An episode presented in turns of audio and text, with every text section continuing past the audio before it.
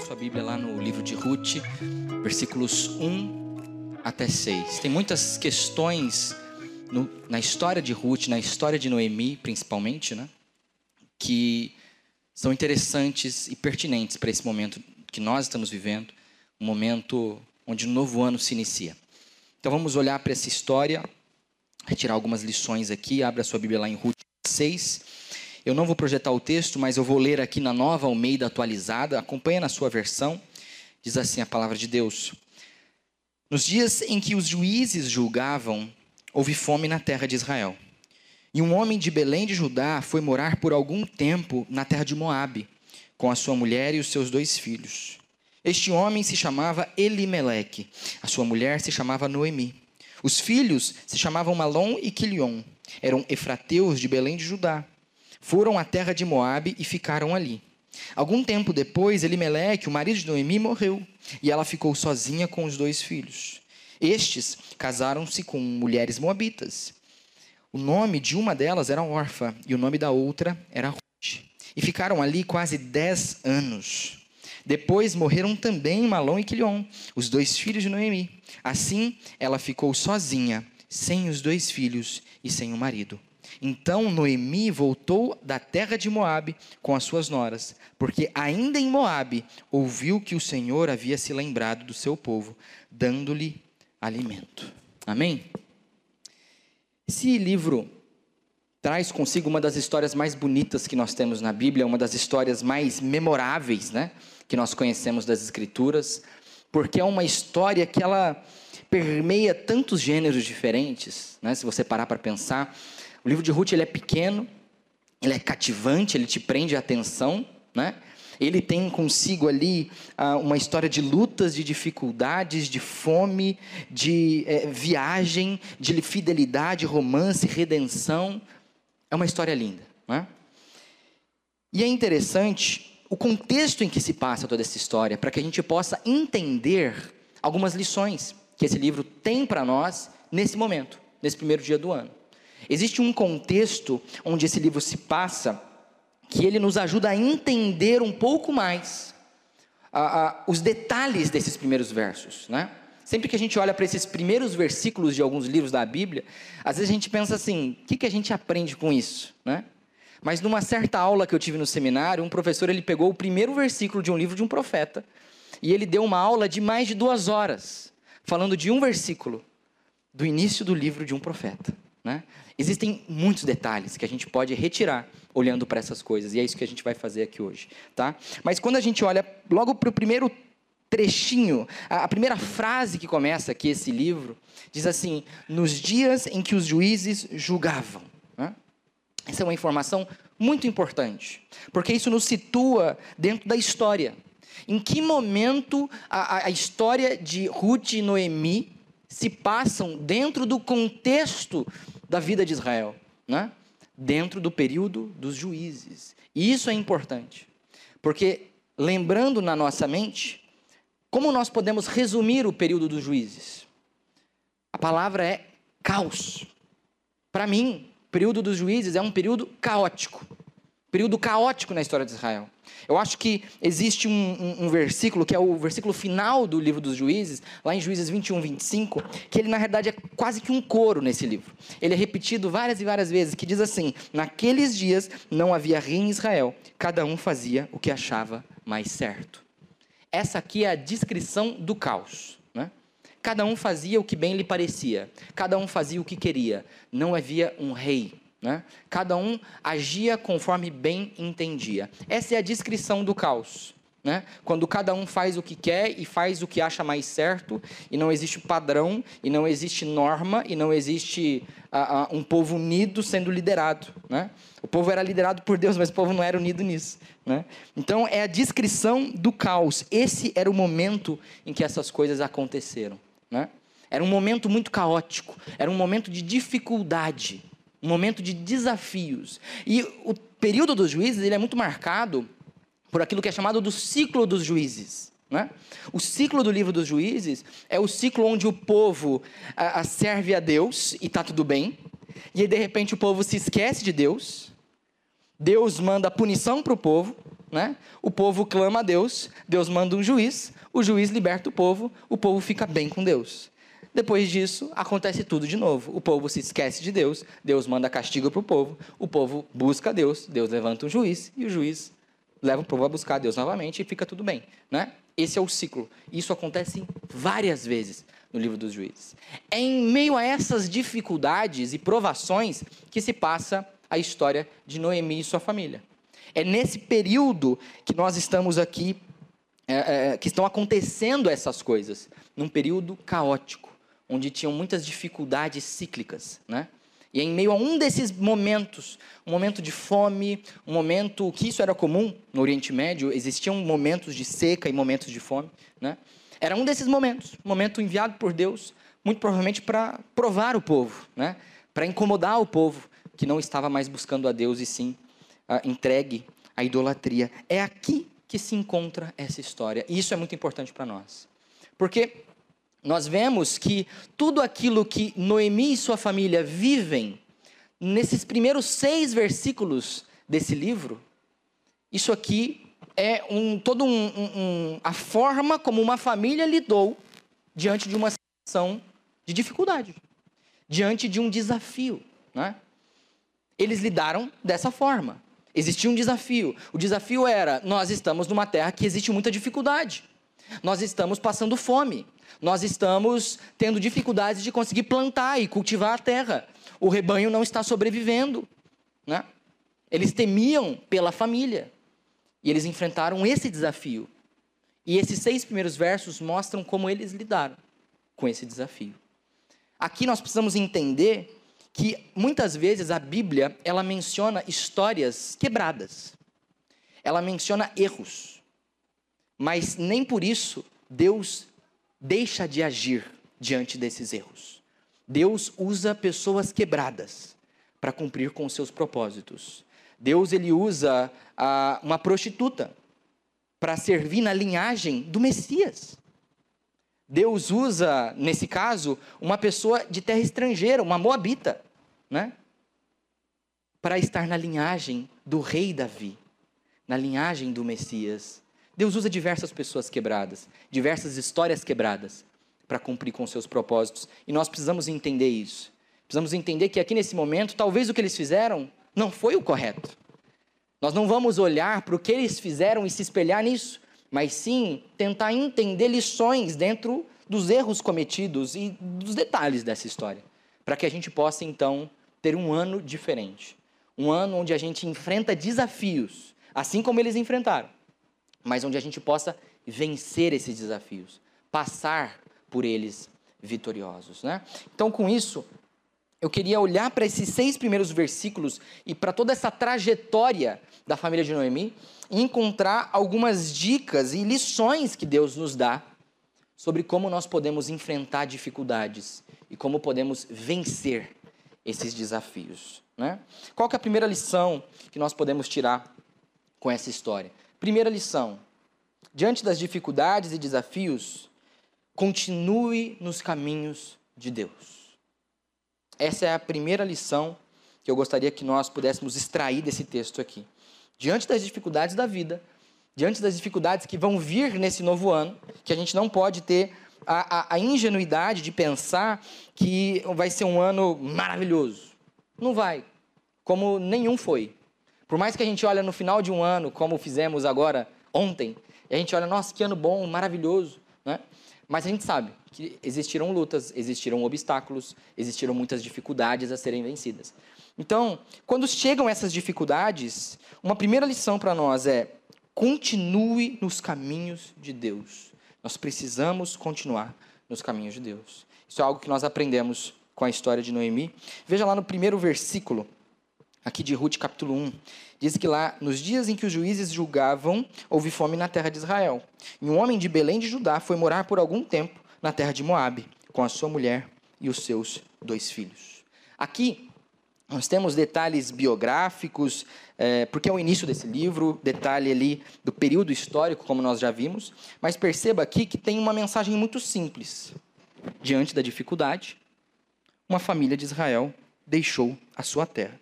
Para nós, essa mensagem, simples como é, ela não tem nada demais, né?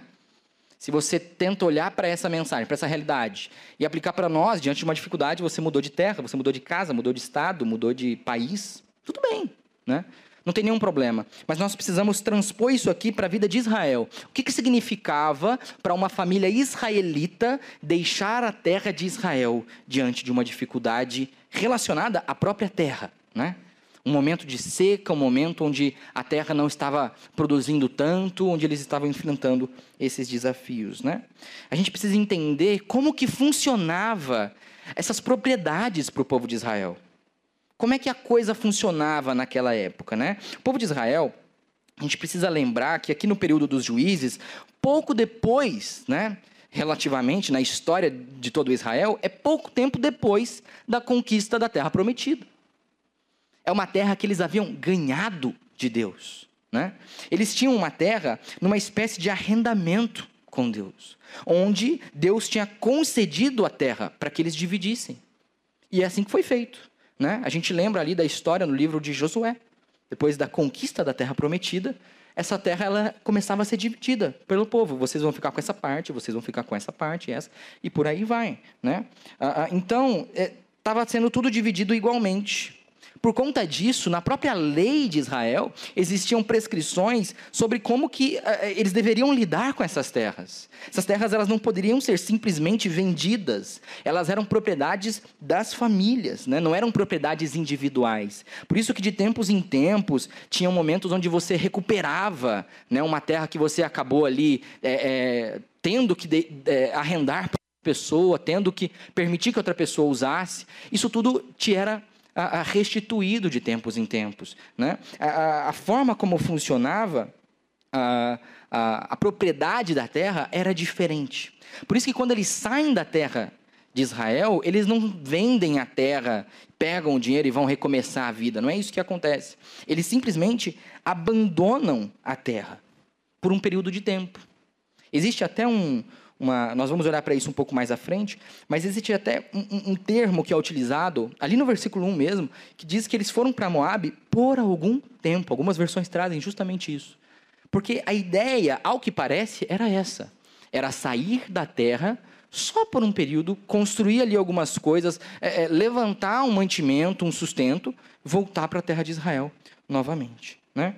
Então, quando a gente olha dessa forma, e a gente olha o papel que a terra tinha, não somente a, a dentro das posses de uma família, mas também o papel que tinha dentro da religião daquela família. Né? Nós conseguimos entender a força dessa ação e decisão que eles tomaram. Porque a terra não era simplesmente ah, como se fosse ali a, a, base que a família tinha, ah, uma segurança que eles tinham. Não era isso. A terra, ela representava um papel central na aliança. Aquela é a terra da aliança, não vamos nos esquecer disso. Né? O que eles estavam deixando não era simplesmente um, uma casa que tinha sido ah, Deus tinha dado e eles podiam fazer o que eles quisessem. Não era isso. Era uma terra emprestada por Deus, uma terra prometida por Deus, uma terra que tantas pessoas passaram por maus bocados para conseguirem chegar até lá, né? Tanto tempo se passou, um povo viveu escravo, tanta coisa aconteceu na história desse povo, para que eles pudessem chegar na terra que mana leite e mel. É essa terra que eles estão deixando. Por isso, a saída da família de Elimeleque e Noemi das terras de Belém de Judá, elas não, não demonstram simplesmente uma família que deixa um estado e se muda para o outro para recomeçar a vida. Não é isso demonstram uma ideia de uma família que queria caminhar sem Deus, que queria caminhar distante dele, que queria agir por conta própria, não mais esperar, porque parecia que Deus não agia mais. Essa é a força da ação dessa família. Essa é a força da decisão deles. Né? Parece que eles pensaram assim: Deus se esqueceu de Israel. Deus se esqueceu da terra. E se eu não fizer o meu, não posso ficar esperando que ele faça. Essa é a ideia. Essa é a força. Isso nos mostra algumas tendências nossas, né? Umas tendências humanas, que assim como eles são humanos tiveram, nós também temos, né? Nós temos algumas tendências. Uma dessas tendências é que quando as dificuldades elas chegam, nós costumamos considerar as coisas de Deus dispensáveis. Quando as coisas apertam, a gente não prioriza muitas vezes as coisas de Deus. Quando o tempo falta, quando o dinheiro aperta, a gente tende a tratar as coisas de Deus como secundárias. Isso aqui eu posso deixar de lado. Isso aqui não é para minha sobrevivência, né? Eu não dependo disso, eu dependo do meu trabalho, então eu tenho que dedicar meu tempo ao meu trabalho. Mas para Deus, dá para eu diminuir, dá para eu reduzir. Né? São tendências nossas. Né? Eles olharam para aquela situação, falaram assim: eu estou passando fome com a minha família. Vou ficar na terra que Deus me deu? Ou vou sair dessa terra e tentar construir algo com as minhas próprias mãos? Eles foram tentar construir algo com as próprias mãos. Não priorizaram o caminho de Deus. Né? Uma outra tendência que nós vemos é que também, quando surgem tempos difíceis, normalmente nós queremos fazer justiça com as próprias mãos. Nós queremos a, a, se garantir as coisas, né? Nós temos uma dificuldade de confiança, assim como essa família também teve, né? Uma dificuldade com a nossa própria fé. Muitas vezes, quando surgem dificuldades, nós entramos em crises de fé. E internamente nós nos questionamos e questionamos a Deus: por que, que o Senhor está fazendo isso comigo? O que, que eu te fiz? Tem tanta gente que faz tanta coisa pior e vive muito melhor do que eu, né? Nós entramos numa uma crise de fé e de confiança. E aí nós queremos garantir as nossas coisas com as nossas próprias mãos. Nós queremos garantir as soluções para nós mesmos. Né? Assim como essa família quis fazer. Quiseram sair por um tempo para ir lá.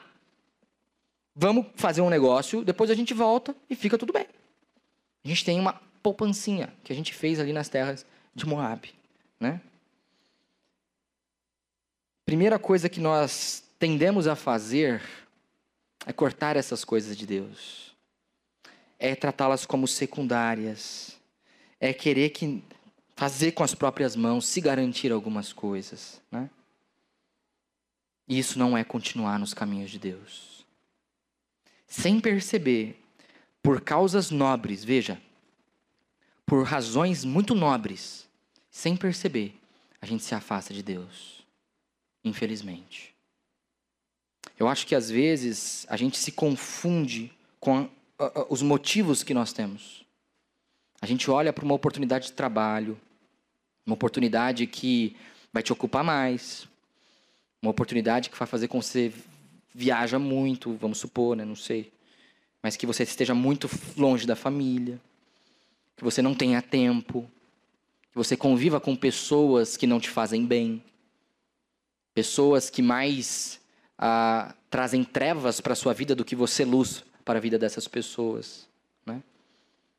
Uma oportunidade que você olha e fala assim: nossa, é um salário que, meu Deus, mas traz tantas outras coisas. E a gente olha para isso e fala assim: mas eu vou poder trazer um sustento tão bom para minha casa? Não é nobre? Como que Deus não quer que eu siga isso? Como que Deus não quer que eu honre minha família, dando um sustento cada vez melhor, dando uma casa melhor, né? A gente se confunde com essas razões e causas nobres.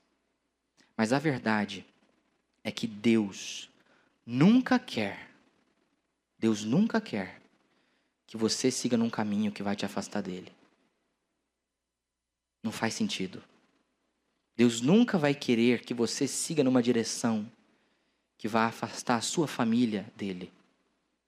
Deus nunca vai querer que você siga numa direção que vá afastar a sua vida dele. Então, mesmo que a causa seja nobre, nós precisamos ter uma lição e um lema em mente: continuar nos caminhos de Deus. Né? Eu creio que muitas vezes, em meio às dificuldades, nós acabamos por tomar as rédeas, tomar providências com as próprias mãos Porque não queremos confiar em Deus algumas questões. Nós não queremos colocar nas mãos dele. E sabe por quê? Porque a gente tem medo do que ele vai fazer. A gente tem medo da resposta. É aquela, aquele caso clássico. A gente pede algo para Deus, a gente pede uma direção, mas a gente já sabe o que a gente quer fazer. E a gente simplesmente faz. Porque a gente tem medo de que a nossa fé, que muitas vezes é fraca, ela venha a tropeçar com a negação do Pai. Né? Por isso, nesse novo ano que começa hoje, pense diferente. Pense em continuar nos caminhos de Deus. É isso que Deus queria para essa família. É claro, como eu já disse, Deus usa histórias quebradas para cumprir com seus propósitos eternos. Mas se nós continuarmos nos caminhos de Deus, com certeza, nós vamos provar o melhor dele, o melhor que ele tem para nós. Outra lição para nós, para esse novo ano, é tome cuidado com as suas decisões. Quando a gente olha para essa história, nós vemos uma série de decisões que foram tomadas. Né? Queria que você olhasse aí para os versículos 2 até 5, onde a gente vê de maneira rápida todas as decisões que foram tomadas e tudo aquilo que foi acarretado dessas decisões. Né? Diz lá no versículo 2 ao 5: Este homem se chamava Elimeleque, sua mulher se chamava Noemi, os filhos se chamavam Malom e Quilion, eram Efrateus de Belém de Judá. Foram à terra de Moabe e ficaram ali. Algum tempo depois, Elimeleque marido de Noemi morreu e ela ficou sozinha com os dois filhos. Estes casaram com mulheres moabitas. O nome de uma delas era Orfa e o nome da outra era Ruth. E ficaram ali quase dez anos. Depois morreram também Malom e Quilion, os dois filhos de Noemi. E assim ela ficou sozinha, sem os dois filhos e sem marido. Olha quanta coisa que acontece. Quanto tempo que passa em, tanto, em, em, em tão poucos versículos aqui. Né? Mas nós vemos que, em primeiro lugar, dentro de tudo aquilo que acontece, eles vão para lá. Aquilo que era para ser por um pequeno período de tempo, provavelmente, se torne algo cada vez mais duradouro. E as coisas vão acontecendo, né? Coisas que talvez iriam acontecer de qualquer jeito, né? A gente não sabe se eles não tivessem ido para lá. Se eles tivessem envolvido antes, né? O que, que, teria acontecido com essa com essa família? Talvez é, Elimelec teria morrido de qualquer jeito. Talvez Malon e Quilion teriam morrido de qualquer jeito, né? mas o desfecho poderia ser diferente, e é isso que nós vamos ver aqui nesse ponto. Né? Porque a gente vê que, a, a, em primeiro lugar, o marido dela morre. Isso já vai, a, não muito tempo depois que eles tinham chegado lá, talvez, isso já vai mudando os planos. Porque aquilo que era para ser por um período de tempo já se torna uma coisa mais duradoura, né? Vamos lembrar que lá no versículo 1 fica claro que a ideia era ir por algum tempo. Essa era a ideia. Era, era a ideia justamente de construir algo e voltar com mais sustento, mais recurso, para conseguir sobreviver naquele período difícil. Ou talvez só de sair durante o período, né? Que nem quando, sei lá, recentemente eu fiz isso, acabou a luz da minha casa e ficou muito tempo sem luz. E aí eu saí de casa, né? Simples assim. Parece que a ideia era essa, né? Só que isso vai se tornando cada vez mais permanente. Eles vão ficando, vão ficando. E aí, talvez o que eles queriam com isso era que Elimeleque, Malom e Quilion, que quando mudaram para lá, já provavelmente Malom e Quilion já eram rapazes, né? Estavam perto da idade de se casar. Então a ideia é que esses três homens trabalhassem, como era comum na época, né? Na época você tinha esse contexto. Esses homens, eles iriam sair e fazer trabalho braçal para conseguir alimento, para conseguir dinheiro e sustento para essa família. E aí as coisas vão mudando. E com as coisas mudando, os planos vão mudando. Elimelec morre. Eles decidem ficar. Eles vão lá e se casam com mulheres moabitas. Tudo isso mostra uma família de Israel que sai da terra, sai do povo e sai da, da, dessa vida de piedade e culto a Deus, provavelmente. Né? Uma família que, de fato, quis caminhar por conta. Né? E as coisas vão acontecendo. Mais uma vez, talvez se nada disso tivesse acontecido, se eles não tivessem saído de Israel, pode ser que tudo iria acontecer da mesma forma, né? Pode ser que Elimelec teria morrido. Pode ser que Malom e Quilhão também tivessem morrido, né? Pode ser que tudo tivesse acontecido, iria acontecer de uma maneira muito diferente. Mas o fato deles saírem da terra acarreta com uma série de consequências. Né? A gente precisa olhar para essa história e entender que a decisão de sair da terra de Deus foi uma decisão equivocada.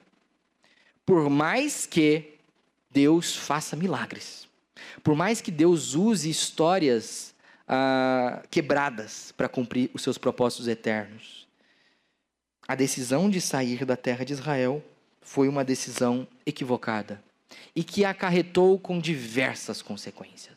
Né? Deus ele pega essa coisa, esse quebra-cabeça todo torto, todo esquisito, quebrado, e ele faz algo maravilhoso. Né? É como se Deus construísse um mosaico. Ele pega peças quebradas e aquilo que é considerado por muitos como lixo, e ele constrói uma linda obra de arte. Né? É isso que ele faz com a história de Noemi e sua família. Mas nós precisamos olhar para essas consequências. Nós precisamos olhar para as consequências da decisão que eles tomaram e das decisões que eles continuamente foram tomando e reafirmando, né?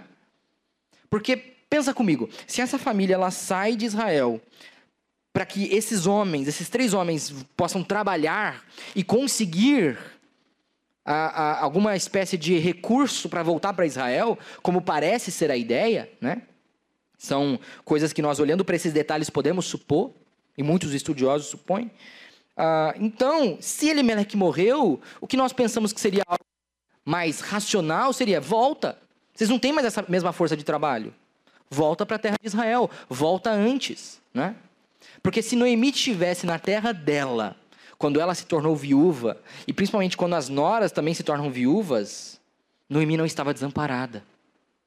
Porque existia ah, o resgate da família. Né? Existia um parente que teria que vir e teria que resgatar aquela família e teria que dar a, a, a essa família a condição de terem sucessores, de terem descendentes, para que a família não morresse, né? para que o, o falecido não ficasse esquecido. Né? Mas aqui, diante das consequências, diante das, das coisas que foram acontecendo na vida, a decisão não foi mudada, ela foi reafirmada e postergada, e se passaram muitos anos. Né? A gente consegue perceber que aqui existe algo que nós temos, que é a dificuldade de lidar com as consequências das nossas decisões. Nós temos essa dificuldade. Nós temos uma dificuldade de lidar com as consequências das decisões erradas que nós tomamos. Né? E quando a gente olha para aquele contexto maior dessa história, que é do período dos juízes, um período caótico, que tinha aquele ciclo dos juízes, sabe? Nós conseguimos entender que tudo aquilo que aquela família estava vivendo era consequência. Já era uma consequência, entende? Eles estavam vivendo uma fome, um período de dificuldade, por causa, muito provavelmente, da idolatria do povo. Isso acontecia naquela época e é, era castigo de Deus para aquele povo. Um povo que se desviava, né?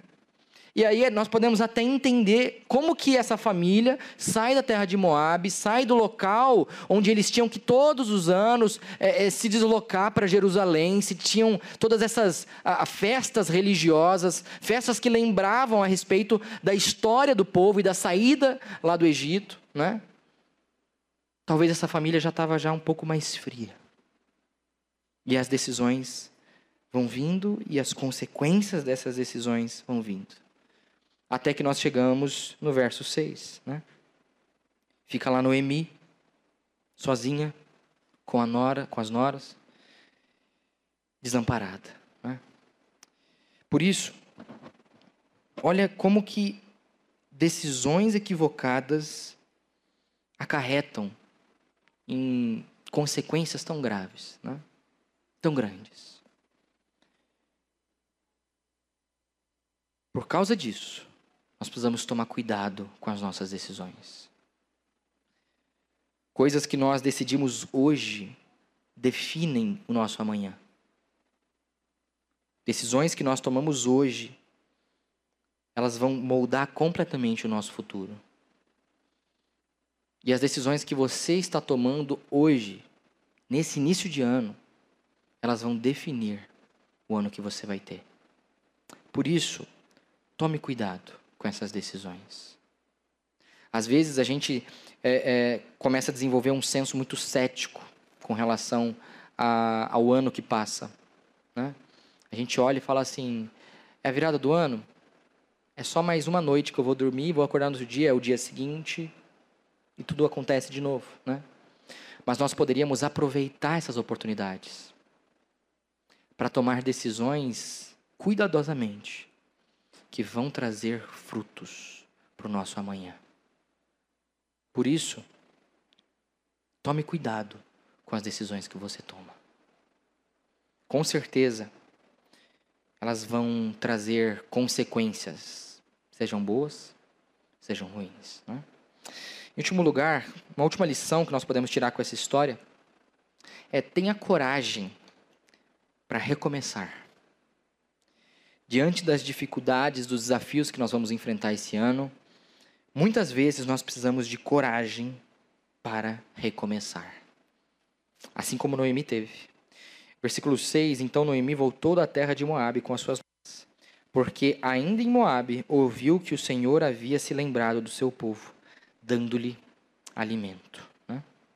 Aqui a gente vê que Noemi já tinha perdido seu filho, seus filhos, já tinha perdido antes seu marido, já tinham se passado aproximadamente 10 anos, como o texto nos diz. E ela estava numa situação complicada, porque Noemi não tinha como trabalhar. Naquele período não tinha muito o que ela poderia fazer. Ela estava com duas noras que também estavam na mesma situação que ela eles estavam na necessidade de alimento. Elas estavam ali. E a situação estava ficando complicada. Né? E é interessante que, diz o texto, que ainda em Moab, Noemi ouviu do que aconteceu lá em Israel. Né? Ainda na terra de Moab, ela ficou sabendo que Deus havia abençoado a sua terra natal. Né? E isso mostra um pouco uma confirmação daquilo que nós vemos ah, ah, no, no primeiro ponto, que a decisão dessa família sair da terra de Moab, de fato, era a decisão de caminhar distante de Deus. Era a decisão baseada a, a, na ideia equivocada de que Deus havia se esquecido do povo. Quando na realidade Deus não havia se esquecido do povo. Deus estava punindo o povo. Deus estava ensinando o povo. Porque Ele ama aquele povo. E Ele quer bem para o povo.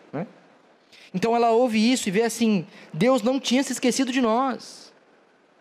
Era uma fase, era um momento, era uma lição. Se fosse uma prova, creio que ela teria sido reprovada. E ela vê o que? Preciso voltar. Né? A fome passou pela terra. Eu tomei essas decisões. Todas essas medidas que eu tomei acarretaram na situação que eu estou hoje.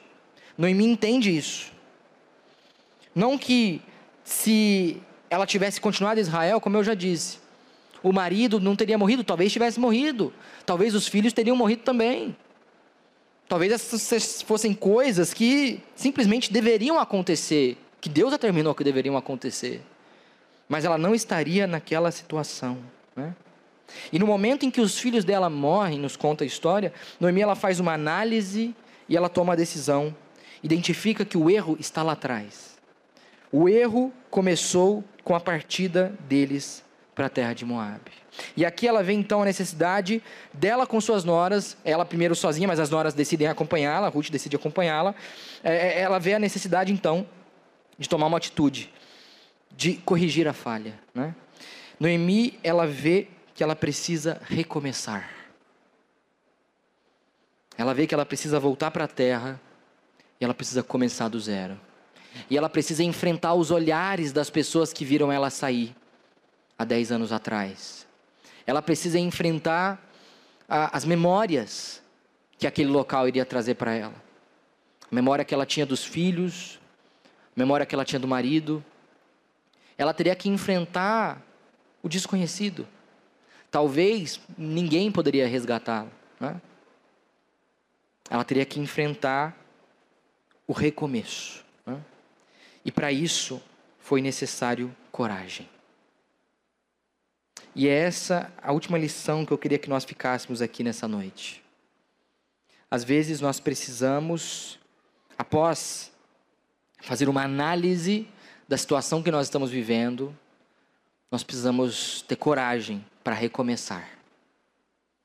Pode ser que a gente esteja vivendo um momento onde estamos desfrutando, né? Desfrutando é forte. Estamos sofrendo as consequências de decisões erradas que nós tomamos. E aí nós precisamos de coragem para começar do zero. E é coragem mesmo. Porque muitas vezes nós queremos apenas a, a tomar mais decisões erradas para não assumir o erro cometido lá atrás.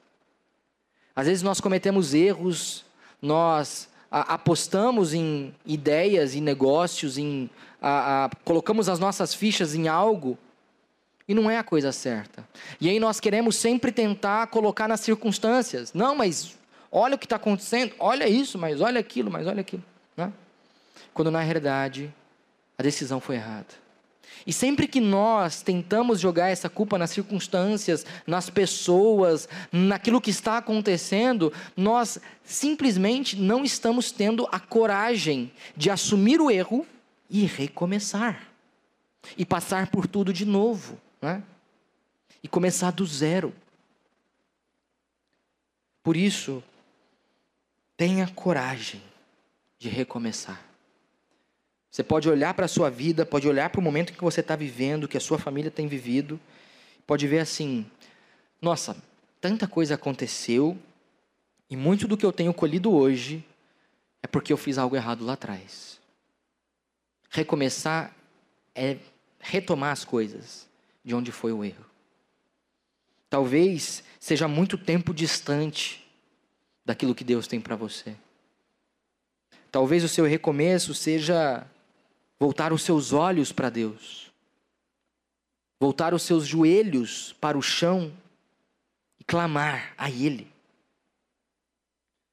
e buscar a Ele. Né? Para isso nós precisamos de coragem. Às vezes pode ser uma discussão com um familiar, uma situação que para nós conseguimos seguir em frente, que tudo seja reconciliado, você precisa recomeçar. Você precisa reviver momentos. Talvez seja um dinheiro que não deveria ter sido gasto. Recomeçar é voltar do zero voltar quando tinha pouco. Né? Para isso é preciso coragem. É preciso coragem para dizer para a própria família e assumir os erros cometidos. É preciso coragem para pedir perdão, às vezes para o seu marido ou para sua esposa, para os seus filhos, para os seus pais. Pedir perdão e assumir o erro e recomeçar. Preciso coragem para isso. Que a gente possa, olhando para a história de Noemi, ter essa coragem, a mesma coragem que ela teve. A coragem de voltar para a terra, a coragem de recomeçar.